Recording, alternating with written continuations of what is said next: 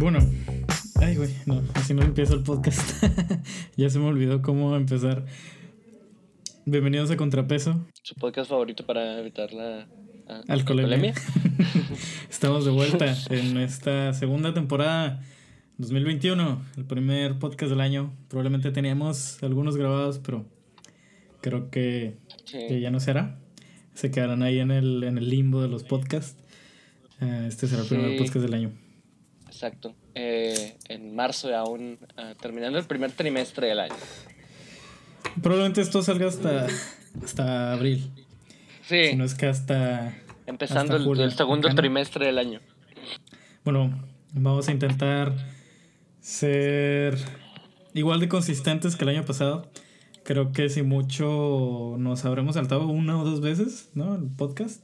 Sí, el año pasado le, le dimos duro. De hecho, le dimos desde marzo. Sí, ¿verdad? Fue desde marzo. Más o menos, eh, no recuerdo bien las fechas, debería que ver.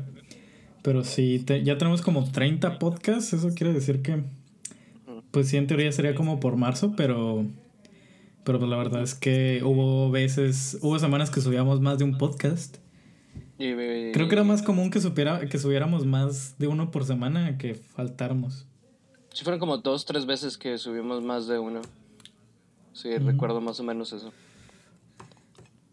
Pero bueno, también muchas gracias a la gente que estuvo esperando esta segunda temporada, que fueron como dos personas las que me dijeron, oye, ¿cuándo sacan siguiente podcast? Sí, a mí, a mí me tocó que un nuevo, una, nueva persona que no nos había escuchado hasta que te dejamos de grabar, eh, me mandó un mensaje, oye, ¿cuándo van a subir más podcasts? y es complicado. Sí, fíjate que mucha gente empezó a empezó a grabar, a grabar. Bueno, eso sí también ahorita Sí, también. Eh, empezaron un verbo de podcast, pero bueno, eso es otra historia. Mucha gente empezó a escuchar este podcast en, en esta pequeña temporada que no sabemos nada. Y se me hizo curioso porque casi toda la gente que empezó a escucharlo en esta época se lo aventó casi completo. Sí, claro. De hecho, mencionabas que no hubo un, mucho tiempo en el que no, no se escuchara nadie. O sea, que era mínimo una o dos personas se metían a, ver qué pedo. Aún sin estar grabando. Sí, pues las dos personas de, siempre. Un shout out a las dos personas que nos Ustedes son lo mejor. Pero bueno, este, gajes del oficio, ¿no? Estamos aquí por por entretener a esas dos personas que nos escuchan. Claro. Ah, ¿qué, ha, ¿qué, ha, pasado, David? ¿Qué ha pasado en todo este tiempo que no hemos grabado? Porque, bueno, obviamente no ha sido un, un año súper noticiesco. No. Bueno, aunque pasaron ciertas ciertos problemas en Estados Unidos, que ya todos se conocen. Sí, a ver. El primer presidente de la historia en haber sido impeached dos veces. Sí. En su periodo. No, y, de hecho al, al, final, esta última vez, ¿recuerdas que tú estabas checando las noticias así? Al final lo, no le dieron el impeachment, o sea, se puede reelegir. Mm. Porque técnicamente ya no era presidente, entonces dijeron, no sé, no podemos hacer esto, simplemente ya es estúpido, déjenlo ser, ¿no? Y ya lo liberaron y ya puede hacer lo que el chinga gana. Este, ¿qué más ha pasado? Este, ah, van a banear plásticos en la CDMX. Este, pues año electoral. Este. Vacunas por todas partes. Electoral en Chihuahua.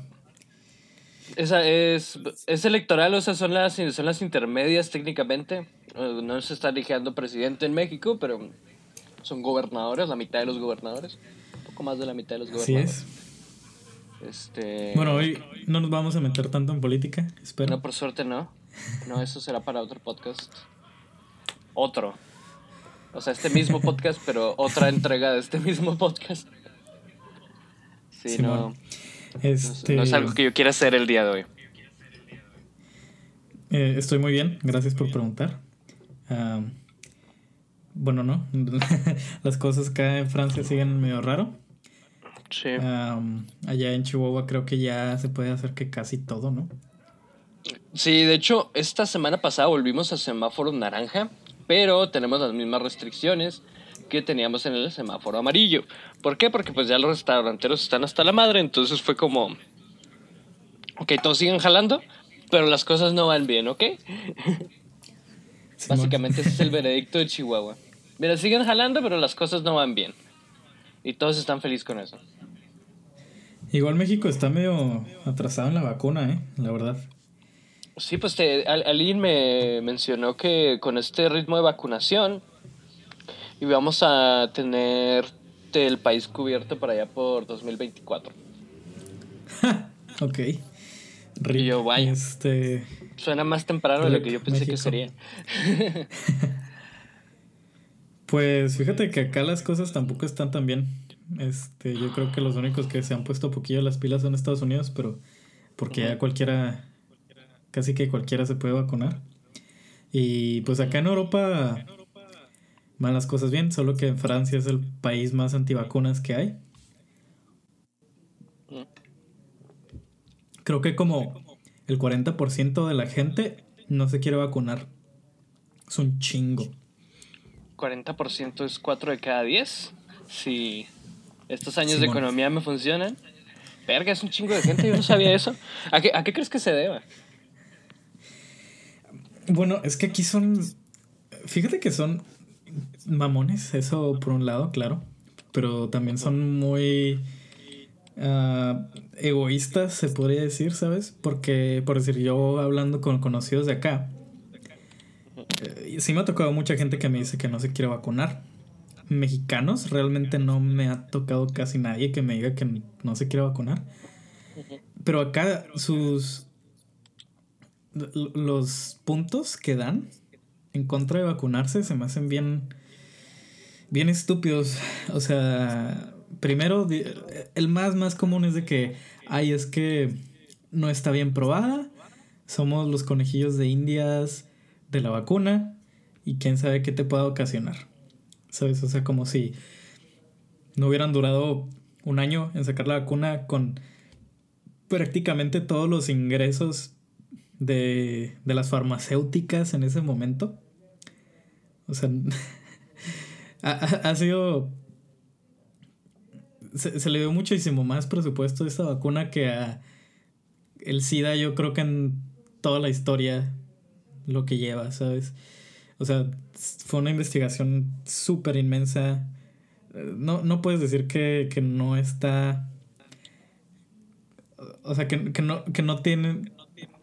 Que no está comprobada de si tiene efectos adversos. Sí. Y sí tiene, pero, o sea, obviamente está muchísimo pues más controlado que ninguna, que muchas de las otras vacunas, o sea, o sea, no, no hay nada que le, eh, no hay ninguna vacuna que puedas ponerte y sea 100% segura. O sea, no Claro. sí. Pero igual es gente en miles. Sí, oye, pero es mucha gente. ¿Crees que tenga que ver con que Francia siempre está peleada con su gobierno? Sí, sí, Francia siempre está con su gobierno, con... todo. Sí, es que desde que cortaron cabezas de reyes, creo que este, no se les ha bajado los humos, ¿no? O sea, ya lo hicieron, ya puede volver a pasar. Sí, sí. Y sí, no, no es que aquí, aquí, la gente se queja de todo, ¿eh? Del gobierno, del, de todo. Y, y está bien hasta cierto punto, ¿no? Porque Tampoco tienes que estar conforme con todo lo que hace tu gobierno, obviamente. Este. De hecho, es pues, bueno estar, estar, inconforme. Sí, es bueno estar inconforme. La inconformidad es, el, es, es una manera de, de, progresar, ¿no? Pero tiene sus límites. sí, sí, sí, es, que. está... y, y luego también otra cosa muy importante, que también me he fijado, es el como que el odio que le tienen a Estados Unidos. Ah, bueno, no es odio como tal, pero los franceses piensan que los americanos son estúpidos.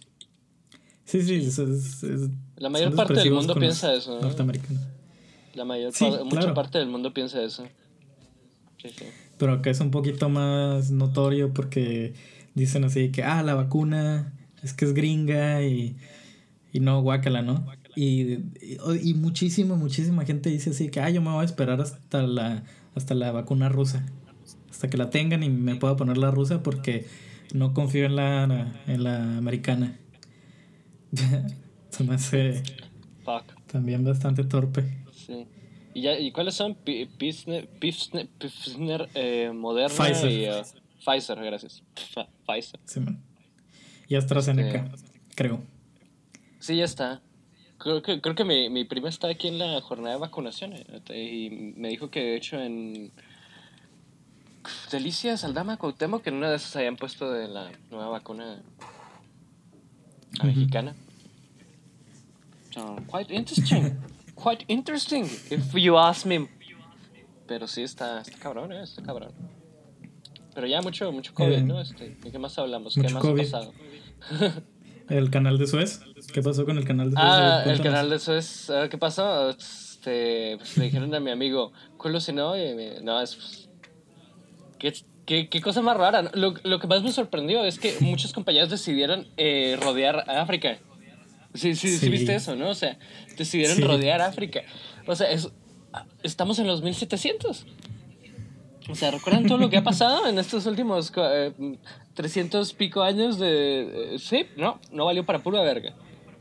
Desde Van a ahora, descubrir estos América. son- estos son los 1700.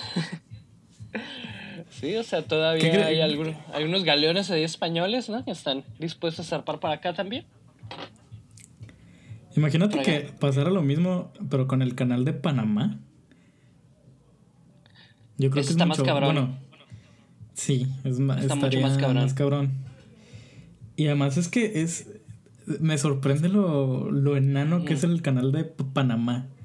Es que es Fijas. literalmente dos canchas de, de fútbol americano, ¿no? ¿Cuánto, cuánto mide? O sea, o sea no, no, no, no en extensión porque sí es bastante largo, pero pues es- el tramo es complicado porque tiene muchas altitudes, entonces es como... Es un desastre. Sí, pues el canal de Panamá es completamente. O sea, es terraformación.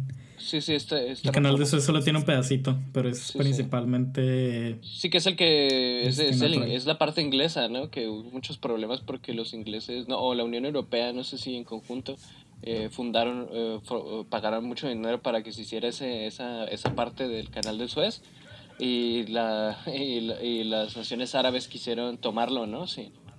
Eh, Simón. porque no les pareció justo que estuvieran cobrando los europeos por el, por el canal. Y ha, ha habido muchos pedos con eso. De hecho, eso se le atribuye a muchos de los problemas con la franja de, de Gaza y los países cerca de ahí que, que les interesa a, a los europeos retomar control total de, del canal, ¿no? Porque pues de de ahí vienen sus mercancías, tiene toda la lógica del mundo. Sí, es que eh, es increíble el- lo importante que son esos canales. O sea, Sí, creo que no nos damos cuenta de la magnitud, pero este, y sobre todo ahora que pensamos que la mayoría de el comercio es aéreo. Y, o sea, pues, pues nada más lejos de la verdad, ¿no? O sea, la, la cantidad de comercio que se hace por barcos es inmensa, es de otro pedo. Se, o sea, deja estúpidamente atrás a, a cualquier comercio aviario que, bueno, eso es de aves, pero sí, bueno, yo, yo ya cuando lo escuchas obviamente suena súper lógico, ¿no? Sí. O sea, también, por ejemplo, que el canal del Suez sea importante es súper lógico porque recordemos que África, ¿cuánto mide África? ¿Cuánto es, ¿Cuánto es el área de África? 30 millones de kilómetros cuadrados. Más de 30 millones de kilómetros cuadrados. Mm. Sí, o sea... Rodearlo es... es, es- es- es una... Es ni siquiera sé cu- cuándo son, cuándo son los puertos de, de abastecimiento si rodeas África, ¿no? O sea, no- realmente los, los barcos pues, mercantes pueden dar la vuelta completa a África y llegar a Europa. Y si llegan a Europa, ¿de dónde, dónde llegan, no? Porque el canal de, de- del Suez, si pasas, eh, llegas al, al, al mar nuestro. Mediterráneo. Sí, sí, Ah. y el Mediterráneo. Es que los, los romanos le llamaban el nuestro, ¿no? Porque era de ellos. Sí, sí. y luego, y ya, y, ya de ahí, pues, si vas a, a, re- a, no sé, a llevar carros a pinche, a España, o si vas a llevar Italia, o lo que sea, pues están ahí todos los puertos ya, ya definidos, ¿no? Entonces, del otro lado, eh, que usan el, ¿cómo se llama? El, el, el paso este de, de España y, y África. Este, Gibraltar. Gibraltar, Gibraltar. Así que una parte del otro lado también es España, ¿no? Claro. Ahí se, Sí. sí, es muy pequeño, No, ¿no? y, O sea, y sí. una, y una parte es Inglaterra, de donde está España. Está muy Ah, raro, sí. está muy raro. Está muy raro, es que, que- que es lo mismo que con todos los canales del mundo, o sea, la, la gente quiere esos canales, es como en el Monopoly, cuando tenías las vías estas fe- ferrovi- ferroviarias, ¿no? Que tenías- si tienes Sí, las cuatro eres Dios, pues lo pasa lo mismo con los canales, ¿no? Sí, pues Sí. así los ingleses, Y los gringos con, y los gringos con Panamá. ¿no? Sí, Simón. Está, está muy raro todo esto, pero bueno, Bueno, am, va- vamos a ver cuánto mide el quitando, quitando el comercio, ah, creo... Son 80 kilómetros, mamón. Mide 80 kilómetros el canal de Panamá. 80 O kilómetros. sea, pues no, 80 o kilómetros. sea... David, tranquilo, no, no... A mí se me hace poquito, güey, o sea, toma en cuenta que es son 80 muy kilómetros. poquito, es muy poquito, es casi nada. No es Ajá. solo poquito, es casi nada. Es casi nada. ajá. No, pero igual el pinche general que está reformar 80 kilómetros. Ah, sí, o sea, claro. hacerlos mar. pero Y bueno. no, no, no, y no, y no Ah. son, y no es mar, mar, o sea, son un chorro de, de piscinas prácticamente. O sea, y se tienen que, Sí, y bueno. tiene un chorro de bombas que llenan, ¿no? Para campe- o sea, llega, llega un barco y luego lo suben, y luego se mueve, y luego lo bajan, y luego eh, así se van, o sea, es como... Mira, por ejemplo, el canal de, de, del Suez, bueno, son 190 kilómetros entre el puerto de Said y Suez. Y, ok. Y por delante son 97 kilómetros, ok, tiene sentido. De hecho, aquí dice que Panamá son 77 kilómetros, no 80. David, son 3 kilómetros. Este, Mira, yo quiero precisar mis datos, ¿eh? Otra cosa importante que. Bueno, creo que no se le dio mucha cobertura, pero SpaceX. Ya. Sí, sí. Este. Que SpaceX anunció- está. Que anunció cuánto, ¿cuándo era? Que 2030 como máximo. ¿no? O sea, que posiblemente sea muchísimo antes que eso que lleguen a Marte.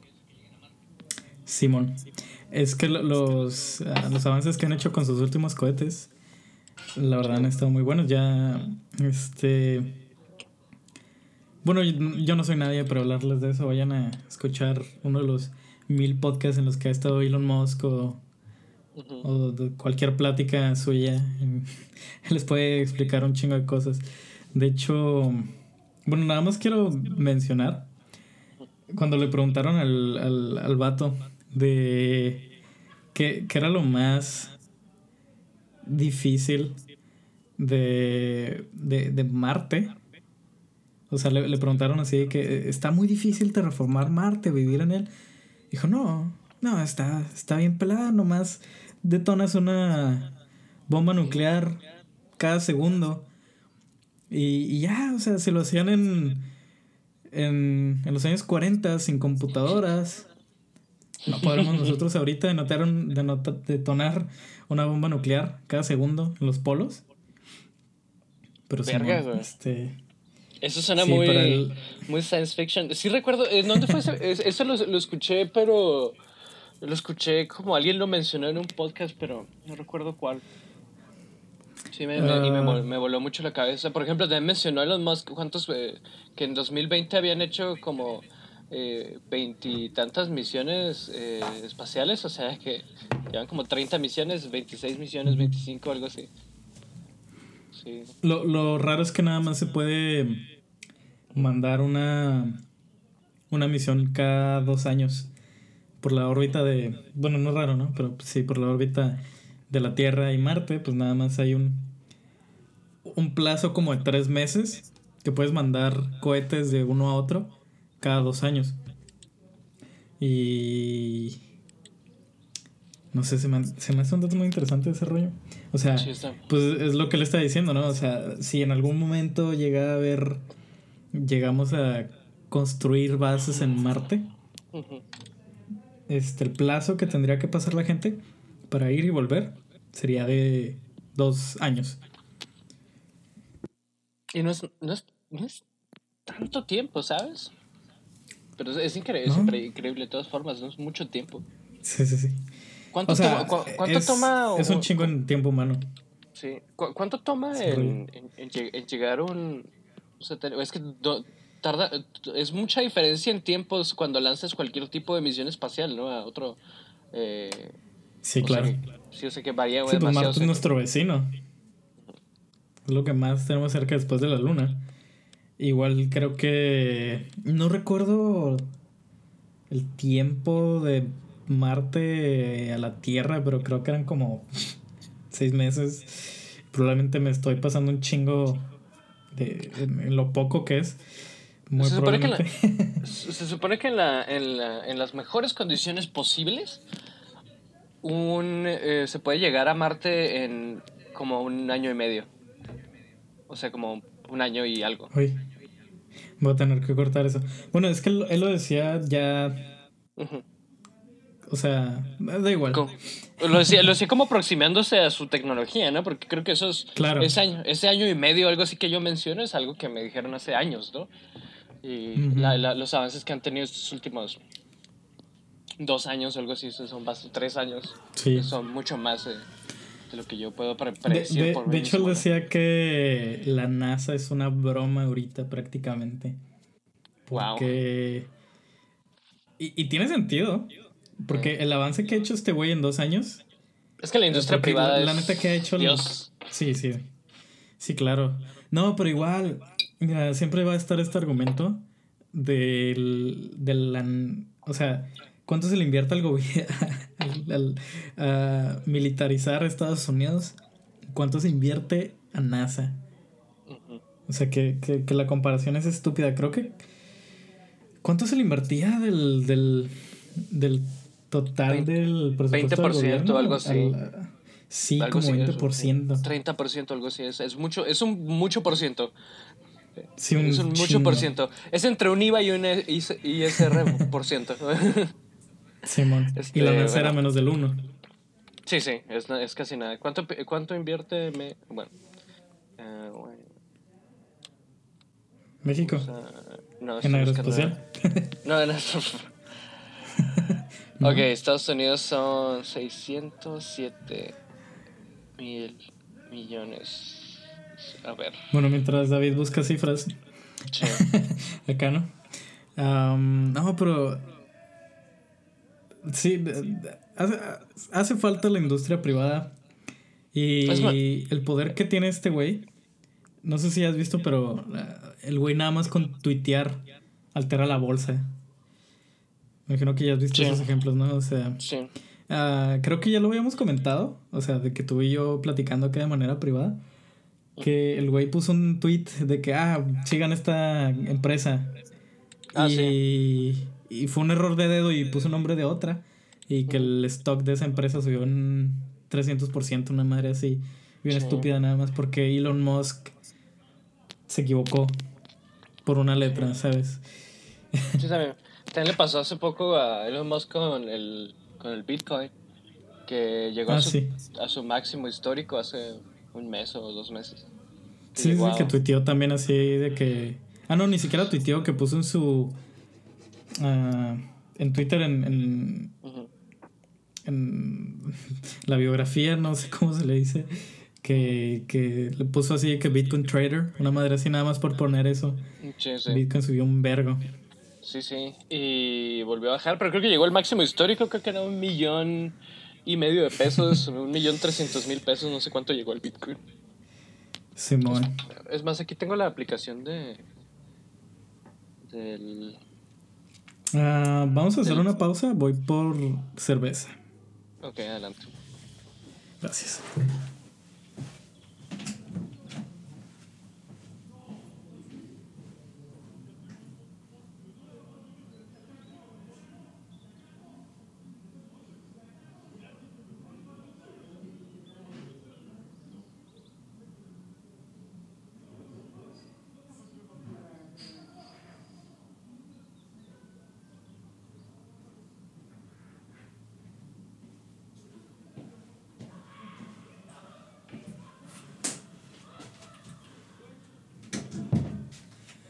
Una ligera disculpa, una pausa ligera, jaja. un, millón doscientos cuarenta, un millón doscientos cuarenta mil pesos costaba el Bitcoin. Hola. Em, no sé, a mí ya no me sorprende. Igual la gente ya no trae idea bitcoins como tal, trae idea cachos de bitcoin.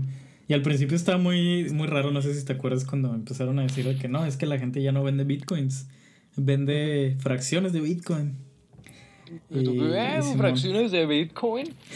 pues que yo, me acuerdo que la primera vez que, eh, que dije, wow, eh, o sea, las, las bitcoins son algo fue una vez que vi un video de un güey que compraba tacos con bitcoins en un puesto en San Francisco, algo así. Neta, lo juro, así, fue algo así, algo, así de ridículo. No, sí. En Estados Unidos se pueden pasar bitcoins súper fácil. Y de hecho yo creo que ahorita es más, este... Pues ya es otra moneda, o sea, ya hay muchos lugares que aceptan bitcoin, o sea, muchos lugares que aceptan bitcoin. Sí, claro. Sí, ahora es más común en Estados Unidos hablar del Bitcoin en, pues en fracciones, como lo digo. Creo que en milésimas. No me acuerdo si era la milésima parte que costaba 50 dólares. Y ya la gente como que se está yendo más por ese por ese dato. Pues mira, es que igual cuando hablas de cantidades tan grandes, tan estúpidamente grandes, este no es que son 55 mil dólares. Pues no te das cuenta. Sí, o sea, 55 mil dólares es lo que cuesta el, Bitcoin ahora mismo. Entonces, hmm. si pone. Entonces es como. Es un punto cero. Bueno, un punto cero, cero, cero, cero, cero, uno de, de dólar, ¿no? Sería algo así. Sí. Sí, o sea, sí es ridículo. O sea, sí, también de repente.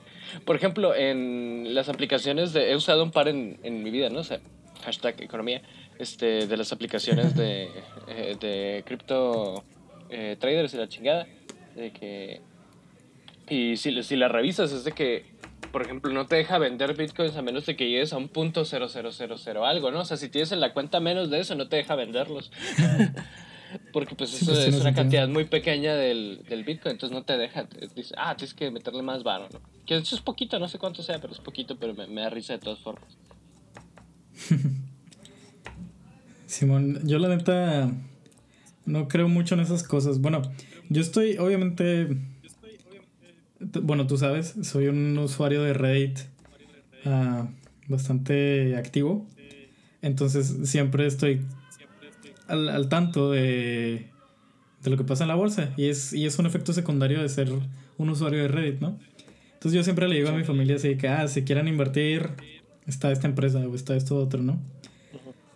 Y, pero personalmente yo no creo en esas cosas. Déjame, déjame, hago, hago un inter ahí, ¿no? Eh, básicamente, si el que la, la, persona que sea que nos esté escuchando ahora mismo quiere invertir en criptomonedas, yo le voy a dar la verdad al respecto. Es más seguro que apostar, pero no está muy lejos de apostar. Es un 9 en la escala de, de riesgo eh, de los negocios, ¿no? El 10 es comprar eh, la Lotería Nacional. Ese es el 10 en la escala de los negocios. El, el 9 son las criptomonedas y luego, por ejemplo, un, no hay un 0, eh, porque pues todo tiene un riesgo, pero por ejemplo un 1 o un 2 sería tener una cuenta... No, sería una cuenta, una cuenta de ahorros en un banco. Esos serían los más bajos, ¿no? Viene raíces y esas cosas sería un 3 o un 4 y luego hay, hay unas cosas que son como eh, bonos de, de real estate, aquí en México no me acuerdo cómo se llama, pero por ejemplo en México los CETES serían un 3 o un 4 y, por ejemplo, ¿qué estaría más arriba? Por ejemplo, invertir en una empresa particular que tú pienses que tiene, eh, tiene esperanzas de ganar algo así, sería un 6, porque puedes investigar al respecto, puedes ver muchas cosas más y puedes disminuir todavía ese riesgo. Entonces, un 5, un 6. Pero sí, el, las bitcoins, las criptomonedas son 9, porque básicamente lo único que estás haciendo con las criptomonedas es ver quién vende cuándo. Y estás esperando a ver quién vende cuándo. O sea, es simplemente una apuesta. Y está chido porque tienen muchas, eh, muchas herramientas de esas aplicaciones. Por ejemplo, puedes... Literal tienen, te hacen predicciones de Fibonacci pendejadas, así que son como para tener una idea pero nadie sabe, o sea, y me, me, caga la gente que piensa que sabe de criptomonedas porque son como, o sea, yo estudio economía, o sea, sé cómo funcionan muchas de esas cosas y ellos son, no, es que cuando ves la curva así significa que va a bajar. No, güey, es una, es una predicción muy burda, no sabes qué va a pasar con ninguna de esas monedas nunca, o sea, no eres un experto, has tenido suerte o has diversificado mucho, has metido mucho dinero, has tenido suerte un par de veces y usualmente las monedas en general van a la alza, entonces tiene sentido que estés ganando la mayor parte del tiempo, ¿no? Pero no eres un experto, no sabes cómo funciona porque eh, no es... Más bien, no es que sepas más que nadie más, porque con que te expliquen qué es, o sea, en dos minutos sabes lo mismo que una persona que lleva 20 años tradeando monedas. Exactamente lo mismo. O sea, no, no, te vuelves un experto en... O sea, te vuelves un, un experto en inversiones, por ejemplo ya sabes cómo funcionan ciertos tipos de compañías y la chingada, te vuelves un experto en inversiones, pero no te vuelves un experto en criptomonedas. Eso es estúpido. Lo único bueno de estos últimos años, o bueno, del, del, de la economía actual, es que ahora todos los cálculos los hacen computadoras. Ah, sí. Entonces ahora es muchísimo más difícil que se creen burbujas como en los 30, en 2008. Entonces, cosas. Sí, es que, sí, o sea, y la información viaja tan rápido que, por ejemplo, en. Por ejemplo, si ahorita eh, alguien se mete en una aplicación de compra de criptomonedas, que no vamos a hacerle publicidad a ninguna, este, no la merecen.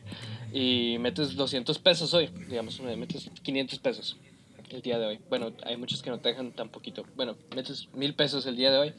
Para la tarde del día de hoy puede que tengas 970 pesos y para la mañana del día siguiente tengas 1010 y o sea, y digamos que lo metes en muchas maneras diferentes, pues así se va a mover tu, tu dinero, o sea, va a haber puntos en donde está arriba y donde esté abajo si lo dejas y te olvidas de él y en, y en 10 años lo checas, chance y ganaste mucho dinero. Pero, pues está. La manera de acelerar ese proceso es comprando y vendiendo muchas de esas monedas y, ver cuántos aciertos tienes. Y pues es apostar realmente. Es un poco más seguro que apostar, pero no, sigue, eh, no deja de ser una apuesta. Y requiere que le metas mucho tiempo para ganar dinero. Y mucho dinero para ganar dinero también. Mira, David, honestamente yo soy un, un hippie moderno. Yo no creo en los números mágicos. Yo tampoco. Bueno, sí, pero no en esos. Sí, yo, que, yo creo, eh, yo nada más en el, en el tarot y eso, eso nada más este... no, la, la, verdad, siendo completa, completamente honesto, yo te entiendo, o sea, a mí me molesta que exista valor de la nada, ¿no? Que exista valor por mera especulación y que exista valor únicamente generado por minar criptomonedas, ¿no? Eso me, me estresa. Yo, porque todo mundo eh, que sepa algo de, economía y la mayoría de los expertos de economía en el mundo dicen lo mismo. En algún punto esa burbuja va a tronar y es una burbuja muy fea. Muy fea porque nosotros no la podemos predecir. O sea, con otras crisis, de hecho la, la crisis del, del 2008 la, la, predijeron años antes. Dijeron, ¿sabes qué? En estos años va a tronar la, esta burbuja inflacionaria dado a los, a los, a los al mercado inmobiliario de, de, bonos y la chingada va, va, va, a darse en la madre. Mucha gente la predijo y nadie le hizo caso. Igual la, la crisis de, de, en Estados Unidos, la, crisis, la primera crisis inflacionaria real, que fue la caída de la bolsa eh, de valores, esa madre se la predijeron mucha gente, mucha gente dijo, esto está mal. O sea, que la gente tenga tanto crédito en Estados Unidos y que todas las personas se estén volviendo ricas de la nada está mal. O sea, el, el, el dinero, la, eh, esto suena muy, muy, muy teoría clásica, ¿no? Pero el, el valor no viene de nada más que el trabajo. De nada más que, el eh, que, el trabajo. Y pues todos los demás tipos de valor no duran en absoluto. O sea, tarde o temprano caen. Te digo, esas son teorías, si lo quieres poner así, chairas, ¿no? Pero nada más es, falta es, que... economía clásica. Y también es, es... Y luego si ya nada más dices trabajo, que el trabajo es únicamente de los obreros, pues entonces ya eres, ya eres bastante marxista, ¿no? Pero... sí, pues nada más hace falta leer El Capital. El miedo más cabrón que del, del, del trabajador es la plusvalía. Sí, sí, el, el, el, básicamente, y luego mucha gente, ya lo hablamos aquí un par de veces, una, de hecho creo que hubo un podcast que no subimos que era sobre el, podcast rojillo, ¿no? Que dijimos, nada, ¿para qué? ¿Para qué? Pero el, el, Capital de Karl Marx es un buen libro para que. Es, es tedioso, es aburrido, es, es pesado. Sí. Eh, neta, es, es, redundante como su chingada perra madre, pero es una buena manera de acostumbrarte a la manera en que trabaja en la, la economía, ¿no? O sea, realmente es la primera vez que alguien hizo un análisis semicientífico de la, sí. de la economía y lo puso en un libro, ¿no? O sea, que lo intentó hacer como científico, ¿no? Como explicarlo y de generar una, una hipótesis válida. Y, o sea, tiene su mérito.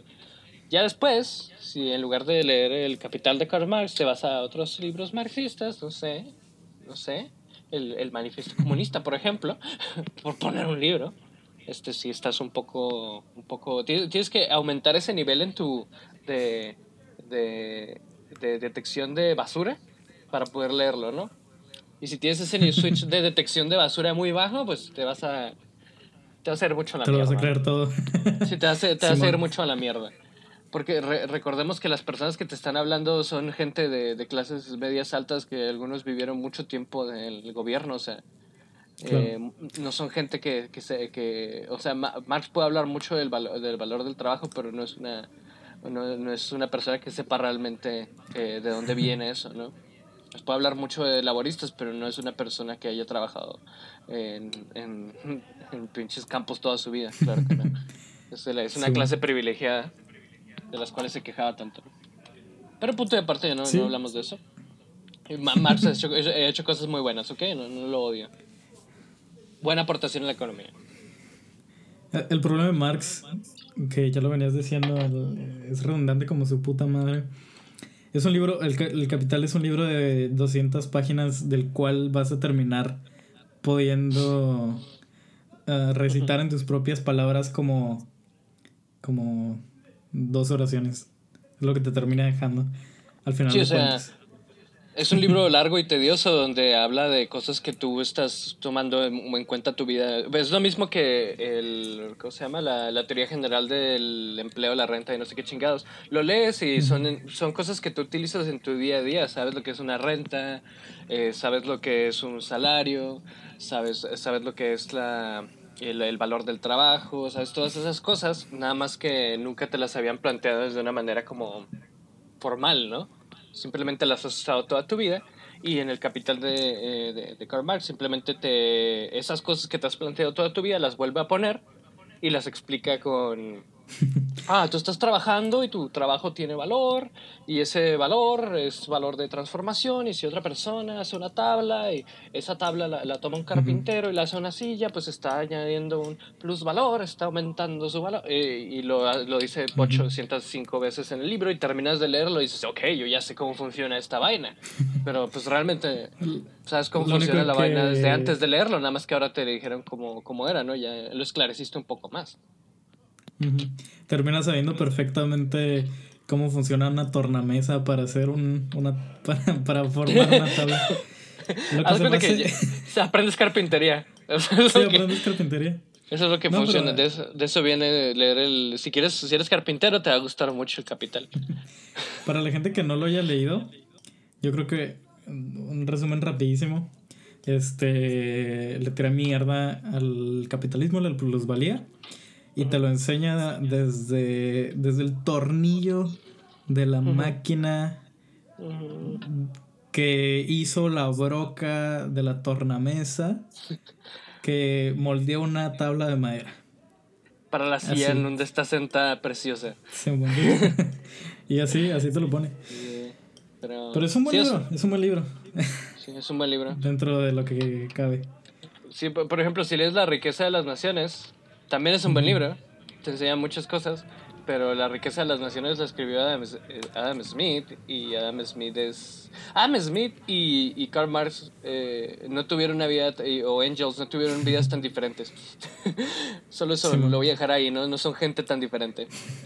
O sea, no, coinciden en muchas cosas. Pues que sí. al final de cuentas esos son, son los chairos. Son claro. gente que bien acomodada, que que los, los verdaderos chairos, que grita por sí los verdad no el Vox Populi que, pero que grita el, el, por los derechos de los laboristas no uh -huh. y... sí pues es que y luego hay que hay que hay que entender que por mucho que tú entiendas este tipo de, cuestiones, eh, lo más difícil, como ya, ya incorporándolo a la, humanidad, no tanto como sus teorías en, en los libros y la chingada, eh, queda esta, esta cuestión de la gente es la que va a moldar esas ideas ah, y la gente las amolda de muchas maneras y la gente se aprovecha mucho de, eso, ¿no? O sea, hay veces que ese sentido que, que da Karl, Karl Marx en El Capital, este, es apropiado por alguien que no tiene intereses sociales en absoluto, ¿no? La, la mayoría de los, de, de, los discursos sociales, socialistas son discursos populistas, por, por, por inercia, ¿no? Por, por, por causa de fuerza mayor que están relacionadas intrínsecamente, ¿no? Son, son compromisos sine qua nones. Eso, eso, eso, es lo que yo podría decir. Pero no venimos a hablar aquí tampoco de economía. Bueno. Porque no es que sepamos ah, eso. dirás eso, pero ya fue un tercio del podcast. Siempre pasa, ah, se me va la olla. Yo creo que ya podemos dividir esto en, en otra parte para empezar otro. Sí, para tener el, qué opinas. el backdrop ahí. Sí, sí, claro. Sí, este... Em, bueno, supongo que esto al final de cuentas es un podcast de, de actualidades, de cierta forma para ponernos al corriente con el mundo, ya sea desde tus puntos de vista, desde los míos. no creo que la gente que nos escucha haya aprendido mucho porque son noticias súper ah, comunes del día a día, pero igual. Es escuchar, es escuchar, a, es escuchar a alguien más este, eh, pensando algo que tú también estás pensando, quizá no. Quizá alguien, alguien se está perdiendo, ¿no? Sí, somos. Sí, esto es, esto es, esto es, método socrático el podcast. y, y, parece que nos estamos tirando muchas flores, pero lo que realmente pasa es que estamos haciendo menos a Sócrates. Sí. Sí, la verdad que sí. Este, de hecho, yo tengo un problema muy grande con que la gente me diga que soy listo, esas cosas me, no sé, con que no me, no me cuajan, ¿no? O sea, no, no, me cuajan, no me, no me agrada no me agrada ese. Pero yo conozco gente lista, o sea, conozco putos genios, pero. Puedo decir con eh, seguridad. Hemos tenido invitados muy inteligentes. Hemos tenido eh, invitados muy inteligentes. Creo que la, la, inmensa mayoría de nuestros. Yo, yo digo que Drome sabe más de economía que yo. Drome sabe qué pedo. sí, pues el güey ya. Drome sabe qué pedo. Este, sí. Drome ya Drome, te dijo para la gente que no sepa, es el. Recuerde. Para la gente que no sepa, Drome es el, el como le decimos familiarmente a dromedarios. dromedarios mágicos. Sí, dromedarios mágicos. Este, sí, o sea. y el güey sabe qué pedo. De hecho, sabe más de Francia que Emilio. y estuvo ahí dos días. bueno, bueno, a ver. Acá no, no te creas. No, pero, a ver, a ver. Creo que. A ver, chingada madre, David. Este es un buen momento para para dejar este podcast. así que muchas gracias a la gente que nos escucha, a las dos personas que nos escuchan. Lo apreciamos. Sí, muchas gracias por, por la oportunidad, porque la neta no habría segunda temporada si no fuera por, por la gente que nos escucha. Si este, este proyecto hubiera sido abandonado. dejado cerrado. si hubiera sido abandonado si no fuera porque me enviaron mensajes diciéndome dónde está el pinche podcast, perro desgraciado. bueno, pues ahí luego grabamos, ¿ok? Y, y luego yo con Emilio llego y lo, Emilio me, me envió mensajes y lo, sí, al chile a mí también. Esto está la madre, pinche gente. Déjenme vivir mi vida. sí. La verdad es que uh, el ámbito, el ámbito psicológico, el ámbito personal no estaba muy bien. Por eso no, no, no hubo tanto, tanto podcast. Por eso empezamos esta nueva temporada más tarde. La es un eufemismo, la segunda temporada, para decir que este no estaba listo para seguir grabando. Pero bueno. Efectivamente, eso es prácticamente lo que está ocurriendo aquí ahora mismo. Pero no mucha gente va a llegar hasta este punto, así que lo digo sin tapujos. Ah, muchas gracias a todos por escucharnos. y seguiremos por hacer posible todo esto. Sí. Sí, aquí corre el outro, que no tenemos outro, entonces nada más estamos haciendo un fade.